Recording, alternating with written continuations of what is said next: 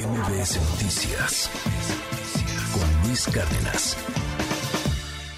El periodista Ciro Gómez Leiva habló hace unos momentos sobre todo lo que le ha sucedido, sobre cómo han sido las últimas horas, sobre el ataque, sobre si tiene pleito con alguien, sobre si lo están amenazando. Esto dijo Ciro Gómez Leiva. Me di cuenta que el coche que estaba delante de mí iba muy lento y en ese momento escuché, pues creo que dos disparos, quizá fueron más, disparos seco y volteo y veo a una persona disparándome desde una motocicleta, una persona creo recordar con una chamarra blanca con rojo, algo traía en la cara, no sé si era un casco, era una capucha, porque yo evidentemente me incliné hacia la derecha, la derecha y siguieron disparando. No paré el coche, levanté la, la, vista y vi cómo seguía la motocicleta y el tipo sacando el cuerpo de la motocicleta disparaba contra el parabrisas del coche. Creo que nunca paré, pero supongo que habré disminuido. Ya no escuché disparos, levanté la vista y vi que el coche había acelerado y se había ido la motocicleta. Arranqué, evidentemente con las manos temblando, bien a bien no sabía qué hacer y había llegado a la esquina de la calle de Olivo y en vez de seguir de frente los 200 metros que faltaban para mi casa, no sé por qué, intuición que se yo di vuelta hacia la izquierda, ahí me di cuenta que el coche no jalaba bien y que traía un problema en las llantas. No sé por qué, pero a la primera persona en la que pensé en llamar fue a ti. Saqué mi teléfono, no pude, me temblaba la mano y no supe qué hacer. Recordé que 200 metros adelante vive un vecino queridísimo, vecino y amigo mío, Manlio Fabio Beltrones, y con lo que pude llegué a su privada, él vive en una sí. privada, le dije a la persona de seguridad, al vigilante, que vio todos los impactos en el coche, que si me dejaba pasar. Por cierto, iba a ser el, pues el trámite de levantar el teléfono, a quien anuncio, soy fulano de tal, ve el coche y me dice, pásele. Y por fortuna estaba Manlio en su casa y ahí estuve. Yo no sé quién era, no tengo ninguna amenaza, nadie me había amenazado, no tengo pleito con ningún vecino, no tengo una deuda que no haya pagado, no he discutido con nadie más allá de lo que discutimos aquí en el, en el programa y no voy a hacer conjeturas. Por supuesto sé cuáles son las conjeturas que, que están volando en el, en el ambiente, no las voy a hacer. Y simplemente estos fueron los, los hechos, están denunciados. Confío en la autoridad, estoy agradecido con la atención que me dio la autoridad anoche. Recibí una llamada y la aprecio, la aprecio mucho de Claudia Sheinbaum. Sí. Y recibí llamadas de, además de algunos amigos, también de altos funcionarios que agradezco, agradezco mucho. Eso dijo Gómez Leiva en su programa hace algunos, hace una hora y media, exactamente una hora con cuarenta. El presidente López Obrador abrió su mañanera lamentando lo sucedido. Escuche. Antes de tratar los dos temas de esta mañanera, quiero enviar mi solidaridad, enviarle mi apoyo a Ciro Gómez Leiva, que ayer fue pues eh, víctima de un atentado. Afortunadamente no hubo consecuencias fatales, graves, y lo celebramos porque es eh, un periodista, un ser humano, pero además es eh, un dirigente de opinión pública y un daño a una personalidad como Ciro genera mucha inestabilidad política. Le corresponde al gobierno de la Ciudad de México y ya tienen un avance, ya hay la identificación de una moto, de un vehículo y se va a llevar a cabo toda la investigación como lo hacemos siempre, que no quede ningún atentado, ningún crimen sin castigo. Vamos a darle seguimiento a este asunto y lo más importante es expresar nuestra solidaridad, decirle a Ciro que no está solo. Y esto lo hago por convicción, porque tenemos diferencias, son notorias, son de dominio público, las vamos a seguir teniendo, pero es completamente eh, reprobable que se atente contra la vida de cualquier persona. En este país, nada más en este año, van 17 periodistas, trabajadores de medios de comunicación, defensores de derechos humanos que han sido asesinados. Artículo 19 llama a la protección del periodista Ciro Gómez Leiva, pero también de los medios de comunicación y de los periodistas en este país. Cuando atacan a un periodista famoso, a un periodista pues que tiene eh, los reflectores, eh, que tiene la posibilidad de los micrófonos, evidentemente vienen reacciones importantes, lo dice el presidente. Y si esto pasa cuando atacan a un periodista, imagínese lo que pasa cuando desde Palacio Nacional, el presidente, el más poderoso de México, en los últimos años, ataca todos los días a la prensa. Lo mismo llamándole al Universal y al Reforma pasquines inmundos, lo mismo señalando nombres, lo mismo exhibiendo las propiedades de Carlos Loret de Mola, por ejemplo, y señalando que todos los periodistas, por criticar al presidente, somos corruptos. Esto que le voy a poner sucedió en mayo del 2021. Fue uno de los momentos más tensos en donde López Obrador tomó a Ciro Gómez Leiva pues como un periodista con intereses, por decirlo de menos, oscuros. Después vino el ataque ya sistemático hacia el otro periodista enemigo del régimen, incómodo, Carlos Loret de Mola. Y mire cómo digo, sin quererlo, ¿eh? enemigo. Es que así parece. No son adversarios. O sea, los mensajes que de repente vienen de Palacio son como si fuesen enemigos. Como si estuviéramos hablando de traidores a la patria en comunicadores.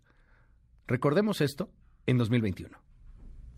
Estamos hablando de los reclusorios. ¿Quién es dueño de uno de esos ocho reclusorios que tiene trato especial? El dueño de la televisora. ¿Dónde está? De conductor estrella. Ciro, Ciro Gómez Leiva. Imagínense, si en el reclusorio el dueño de la televisora, ¿qué tiene que ver el dueño de una televisión con construir un reclusorio? Son cosas distintas completamente, aparentemente, pero no. Pero si ese reclusorio le deja dos mil millones al año y ahora tiene que reducir ese monto porque estamos pidiendo para que no se cancelen los contratos porque no queremos pleito, que hay una reducción del 15%, 300 millones que nos ahorremos por año. Nos vamos a ahorrar pues como 2.500 millones al año de los ocho reclusorios. Pero ni siquiera así, de que no les estamos quitando el contrato, están contentos. Ahí está Ciro, un día así y el otro también, atacándonos. Hablé de que la empresa donde trabaja Ciro Gómez Leiva tenía un contrato de un reclusorio de dos mil millones de pesos por año. No, me equivoqué. Son dos reclusorios. Tres mil quinientos millones de pesos por año. ¿Qué tiene que ver el periodismo con esto? Esto, y, y así uno puede encontrar muchas, muchas, muchas declaraciones contra muchos periodistas en este país tema aparte, ahí está lo que dice el presidente todos los días. Pero este es un país de impunidad y hoy le aprecio mucho que esté aquí con nosotros Oscar Valderas, que, bueno, pues él sabe precisamente de lo que estamos hablando. Querido Oscar, bienvenido, ¿cómo estás? Querido Luis. Gracias por estar aquí. Hombre, bien preocupado evidentemente porque esto es sucede todo el tiempo y todo el tiempo me refiero a que artículo 19 ha mapeado cada 14 horas en este país hay una agresión contra un periodista. Una agresión que evidentemente va de un rango muy distinto, desde una intimidación, una amenaza verbal, hasta un atentado, una desaparición, el asesinato. Vemos hoy una expresión durísima de lo que pasa en México y la estamos discutiendo hoy aquí porque se trata de Ciro Gómez Leiva, un comunicador, un periodista con un eh, prestigio importante, con una fama considerable, a quien evidentemente enviamos toda nuestra solidaridad. Eh, esto pasa en Guerrero, en Tamaulipas, en Michoacán, todo el tiempo, todo el tiempo. Y se ha agravado especialmente en este sexenio. Cada 14 horas. Imagínate, Luis, en qué condiciones hace periodismo en este país. De verdad, nos hemos vuelto corresponsales de guerra en nuestros propios países. ¿Por qué sería distinto atacar a alguien como a Gómez Leiva que lo que pasa, y mucha gente nos está escribiendo en el WhatsApp y tienen toda la razón, ah, claro, porque es su amigo, porque es famoso, porque ahí está, pero esto lo vivimos todos los días los mexicanos, ¿eh? O sea, todos los días hay impunidad, todos los días hay este tipo de, atentados. ¿Por qué, por qué más, eh, por qué representa hoy, como decía el presidente, una cosa casi que hasta de inestabilidad política? Luis, porque cuando uno atenta contra un periodista, se vulnera el principio y además el derecho humano a la libertad de expresión. No sucede lo mismo cuando atacan a un zapatero, cuando atacan a un médico, cuando atacan a un electricista. En términos de dignidad humana somos exactamente lo mismo. Claro. Pero el ataque a un periodista tiene que ver no solamente con dañar a esa persona, y dañar a los colegas y a los medios. También buscan dañar a la persona que recibe información, a la audiencia también. Hay que silenciar para que la información que tiene no llegue. Por eso adquiere dimensiones distintas. Eso en un principio contra periodistas. Y luego, ¿por qué es distinto cuando atacan, por ejemplo, a una corresponsal en Veracruz, a un fotoperiodista en Tijuana, con el caso de Margarito, por ejemplo, alguien como Ciro Gómez Leiva? porque el mensaje político es, es muy distinto. Y el mensaje, sobre todo, que leemos los periodistas, que hemos sido amenazados, que sabemos lo que es vivir con ese miedo.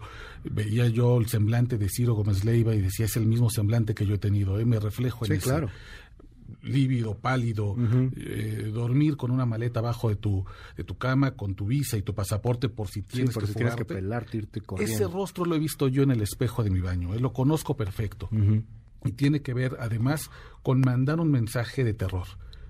Están aquí, en la Ciudad de México, donde muchos creemos que hay una burbuja que nos protege, y es tan sencillo como que un día no recibes amenazas, todo perfecto, regresas de tu trabajo en la noche y te encuentras con que hay una, un vehículo que baja la velocidad, extrañamente te hace bajar a ti la velocidad, y dos tiradores sicarios expertos, me refiero a por la manera en que están distribuidos los disparos, una 9 milímetros, además un arma de uso exclusivo del ejército y de personal de instituciones de seguridad, le tiran a la cabeza y al pecho si lo elevan, lo salva el blindaje, lo sabemos ahora muy bien, pero es un mensaje de terror y es un mensaje político. Están aquí, están donde hay más cámaras de vigilancia que en ninguna otra parte del país, están aquí donde una ciudad con el mayor número de policías por habitante, y además con una impunidad hasta el momento terrible. Esperemos, yo hago votos porque eso se resuelva pronto, pero el mensaje es muy distinto. Es muy distinto el mensaje cuando atacan a un fotoperiodista eh, desconocido o conocido únicamente en la localidad en Tijuana,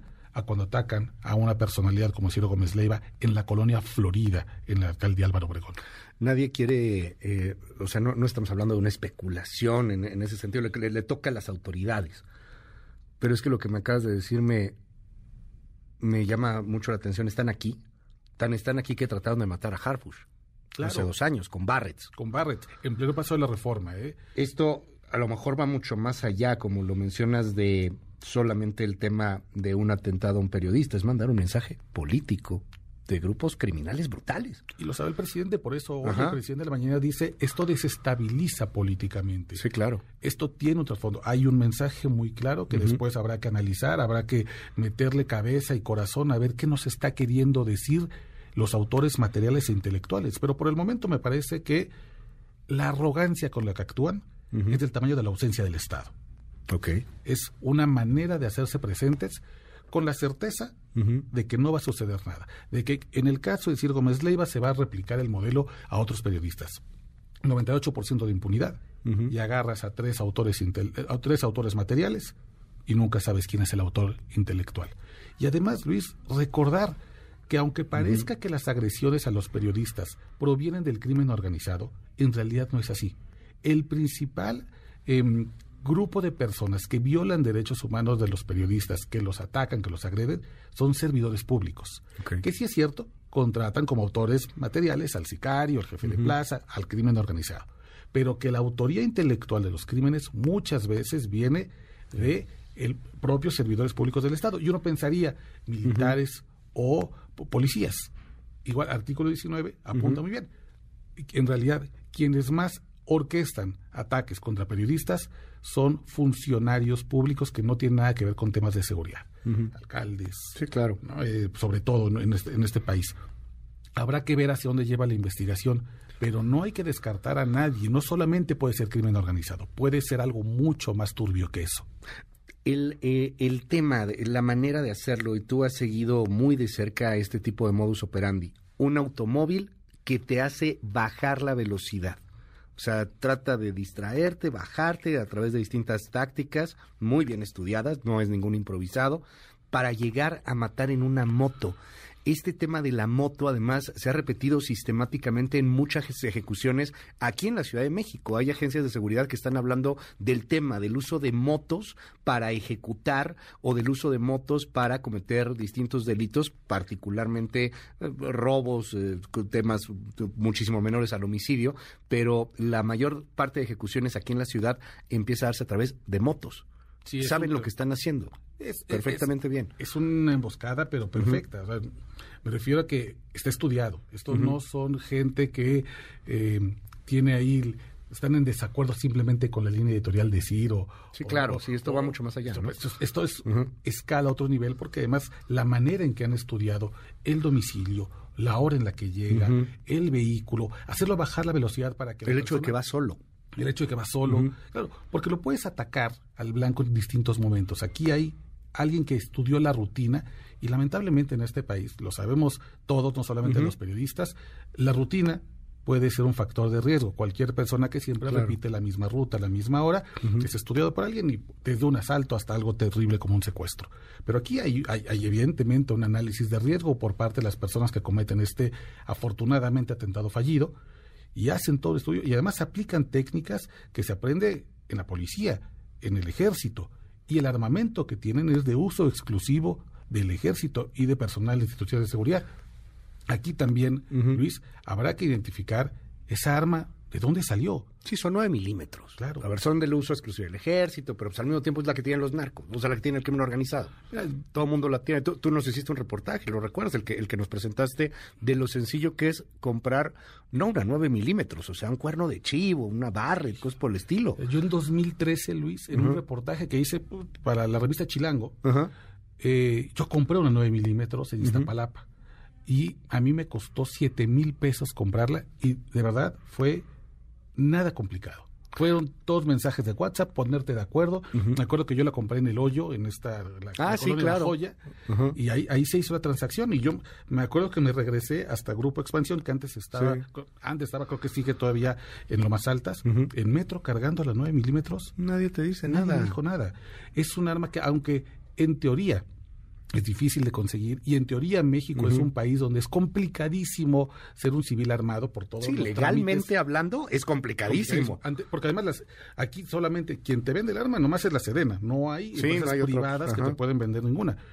Pero la verdad es que en la realidad, Mercado negro, dices lo que quieras. hombre, por WhatsApp se compran estas armas. Ahora, tú consigues una 9 milímetros, pero tú no puedes tener esta capacidad de un atentado. No, claro. que O sea, a ver, sí hemos civil, no. visto cosas que, que pasan, gente evidentemente inexperta, lo platicamos en el momento del atentado contra Harfush, Sí. gente que no sabía usar la Barrett. Si hubieran sabido usar la Barrett, otra historia sería, y, y tocamos madera, y qué bueno que no pasó, pero era clara la impericia de los sicarios en aquel momento, que por cierto habían sido contratados por 100 mil pesos, si no me equivoco, Sí. y, y los habían eh, pues traído del cártel Jalisco Nueva Generación para atentar contra el secretario de Seguridad Capitalina. En el caso de este atentado contra Ciro Gómez Leiva, insisto, muy fácil conseguir una 9 milímetros, pero fácil no es disparar desde una moto No con esa esto. precisión. Sí, tipo la- está entrenadísimo. La- la- las imágenes que sube Ciro de cómo queda la camioneta, su jeep, es, es brutal. Porque te- a, a mí la verdad es que sí me dio escalofríos en cuanto vi, dije, esto no es una bala perdida. Esto no es un asalto, esto no puede ser, nadie puede pasar por esto, eh, que, que se trata de gente novata. Estos son tiradores expertos. Gente que probablemente, afortunadamente, lo único que les falló en el plan era saber que había blindaje en esa camioneta. Cada vez los blindajes son más discretos. Antes, una camioneta blindada No, la se podías ver lejísimas porque veías un cristal claro. grueso. Hoy muchos blindajes solamente son reconocibles por la persona que abre la puerta porque es una puerta mucho más pesada que lo usual, ¿no? Pero en general yo creo que lo único error, insisto, afortunado error, qué bueno el Sí, error, claro. gracias al error, es que no sabían que estaba blindada, porque además una Jeep no suele ser el vehículo típico eh, blindado. Sí, una Suburban, sí, una Yukon. Los Jeep no suelen ser no suelen ser con tanta frecuencia estos vehículos que tienen eh, Blindaje. armadas, ¿no? blindaje. Así que es escalofriante pensar que tan cerca están de nosotros, que tan con qué facilidad pueden hacerlo y veremos si en los siguientes días se suma un tercer elemento de terror que no se encuentre nunca. Claro. Espero que no. No, y tienen, bueno, tienen una presión brutal en este momento, particularmente Omar García Harfush y la Fiscalía con Ernestina Godoy, claro que también lo tiene la jefa de gobierno Claudia Sheinbaum, en una ciudad que se está saliendo de control en materia de seguridad. Presumirán lo que quieran y dirán lo que quieran y, y dicen que los medios estamos en contra de ellos, que, que nada más es la percepción. A ver, ahí está claro. Eh, están mandando un mensaje brutal estos grupos criminales y, y perdón por la pregunta, pero pensémoslo un poco. ¿Y si no hubieran fallado? No, no, hombre, no me quiero imaginar. Si no hubieran fallado. A nivel persona, evidentemente, no No, y, lo admiramos mucho. Claro. Bueno, yo, yo al menos tengo una admiración por, por Gómez Leiva desde hace mucho tiempo. Este es un periodista al que yo seguía cuando yo estaba en la, en la preparatoria. También. O sea, es- somos de igual. esa generación. Sí, sí, completamente cuando estaba igual. en Milenio, cuando estaba en CNI Canal 40, cuando llegaron y lo sacaron. O sea, pues tú y yo éramos de la prepa. Bueno, tú todavía Sí. más de la secundaria, ¿no? Pero No, este, yo un poco más ruco, pero aunque no lo crea, tengo 39. O sea, este. Yo me acuerdo, yo, yo, ve- yo veía Canal 40 y a mí su periodismo me hizo Sí, claro. ser periodista. Ajá. Eh, Primero no quiero imaginarlo a nivel de alguien que admiro, un colega, Sí. que si bien ahora ya estamos, ya somos este competencia, Sí, sí, sí, seguimos pero siendo del somos gremio, colegas, ajá. siendo colegas. Pero después, después de la lectura personal, de pensar en su esposa, su familia, lo terrible que debe ser, este país yo no sé en qué país nos, nos hubiéramos amanecido, Luis. No sé qué país hubiera amanecido hoy. Eh, De verdad, yo, yo, yo creo que afortunadamente, por todas las razones no pasó nada, pero yo te diría Sí. la bolsa para abajo, los, los, Sí, no, los- es que los- sí es, los un- mercados es una inestabilidad política, como decía el presidente, ¿no? Es- O es- sea, y ojalá si fuera con todos los casos. Este es, este es un caso especial por la figura que tiene Ciro Gómez Leiva, pero justamente, eh, Luis, porque es un caso especial, tiene que resolverse pronto y rápido. El mensaje tiene que ser contundente, pero con además una justicia expedita, porque si la justicia es tardada aquí, no nos sirve de nada. Ahora, eh, no sé, le, le toca a las autoridades. Difícil pensar que es un fanatismo López Obradorista, la verdad. O sea, con la capacidad que hubo para tener este atentado, a mí se me hace muy difícil pensar que sea parte solamente de un fanatismo López Obradorista. Pero lo cierto es que no ayuda lo que dice el presidente todos los días. No ayuda que le llamen un pasquín inmundo a ciertos medios de comunicación.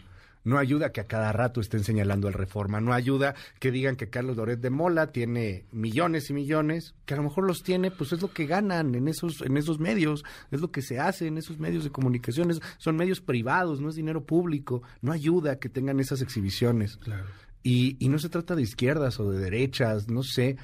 Se trata, no sé, un respeto a la libertad, un respeto a, a la crítica. ¿Qué tanto influye un presidente a veces muy enojado porque los periodistas no escriben lo que él quiere que escriban, porque los moneros no dibujan lo que él quiere que dibujen, porque la tele no saca los reportajes que él quiere que saquen? Claro.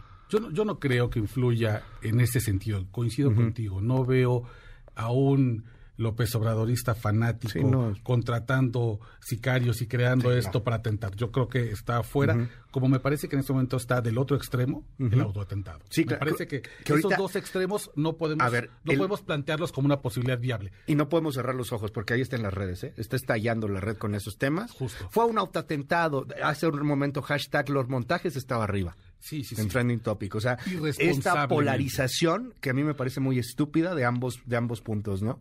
Es que por eso van a matar así, o, o la otra, es que por eso es un autoatentado para pegarle al presidente. Qué espanto. No, no, es que de verdad eh, eh, hay un en las redes hay un nivel de polarización que además se aprecia en el nivel pequeñito de análisis. Estaba leyendo también un tuit de hace poco de él que decía, ¿y por qué un periodista tiene camioneta camioneta con blindaje? ¿A qué le teme? Hombre, pues es que no te das cuenta Es que te en matan. el que estamos. Pues sí, es, es, es que te asesinan. Yo creo que en este momento es tan irresponsable plantear un autoatentado como la idea de que el, el, el- ala dura del López Obradorismo está detrás de ese tratado. No podemos especular Claro. sobre eso, es irresponsable. Ujú, Dejemos totalmente. que las autoridades hagan su trabajo, que investiguen sobre la línea de Ujú. crimen organizado tentando con un periodista, porque eso es en este momento los que los indicios nos van este, apuntando y esperemos, pero además esperemos con presión de parte del gremio que se resuelva y después apliquemos esa misma presión a los otros casos, a, los A de los, todos, a los en 17 de este año, a los colegas en Guerrero, en claro. Michoacán. Ajá. No soltemos esa presión. Si en verdad la consigna es si nos tocan unos, si nos tocan a uno, nos tocan a todos.